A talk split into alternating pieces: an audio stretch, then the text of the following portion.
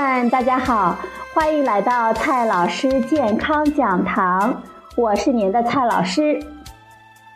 今天呢，蔡老师继续和大家讲营养、聊健康。今天我们聊的话题是老人味，如何做个优雅的老人？很多老年人身上啊，都有一种难闻的气味。老人们自己不觉得，而自己的亲人只能忍着。有时候被孙辈的童言无忌说出来，也就免不了相当的尴尬。这种气味呢，被称之为“老人味”，也有人称之为“老人臭”。而日本人专门给它起了一个名字，叫做“家陵臭”。科学家们还不完全的清楚这种老人味产生的机理，一般认为是体表分泌的油脂氧化，并与体表细菌综合作用的产物。二零零零年，日本学者识别出了一种叫做二壬烯酸的分子，认为它可能是产生老人味的主要原因。美国有研究人员通过试验，证实了老人味的确存在。他们把男性和女性的志愿者分为青年组、中年组和老年组，在不吃辛辣食物、避免烟酒、每天用没有气味的香波和沐浴露洗澡的前提下，每天呢穿同一件没有味道的 T 恤衫睡觉。T 恤的腋下用一块吸收能力相当强的软垫来吸收身体散发出来的气味。五天之后，让四十一位青年的男女来闻一下软垫收集而来的气味。结果，志愿者们能够判断出气味来源的年龄，尤其是老人的气味很容易识别出来。这就说明。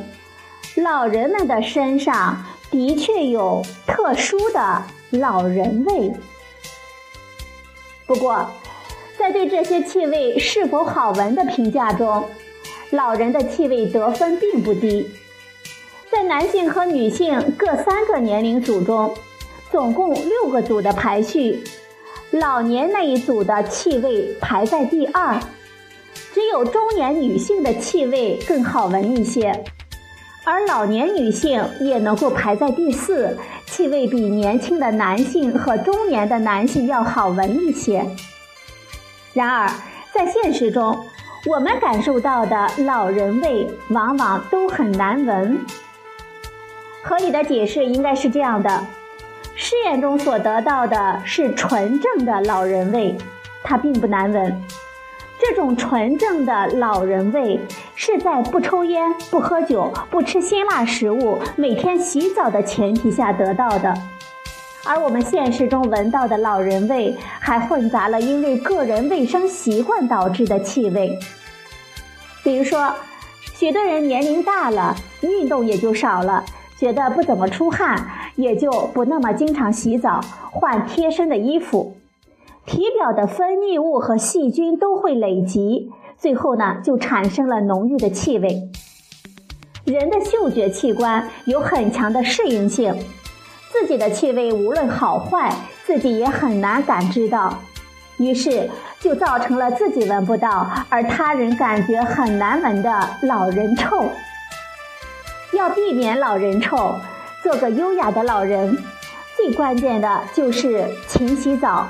勤换贴身的衣物，烟酒会增加体内的氧化压力，可能也会促进体表油脂的氧化，从而产生更多的气味分子。所以，如果可能的话，远离烟和酒，会大大的减轻身体的异味。好了，朋友们，今天呢，蔡老师给大家说的是如何做个优雅的老人。好了，朋友们，今天的节目呢就到这里，谢谢您的收听，下次节目再会。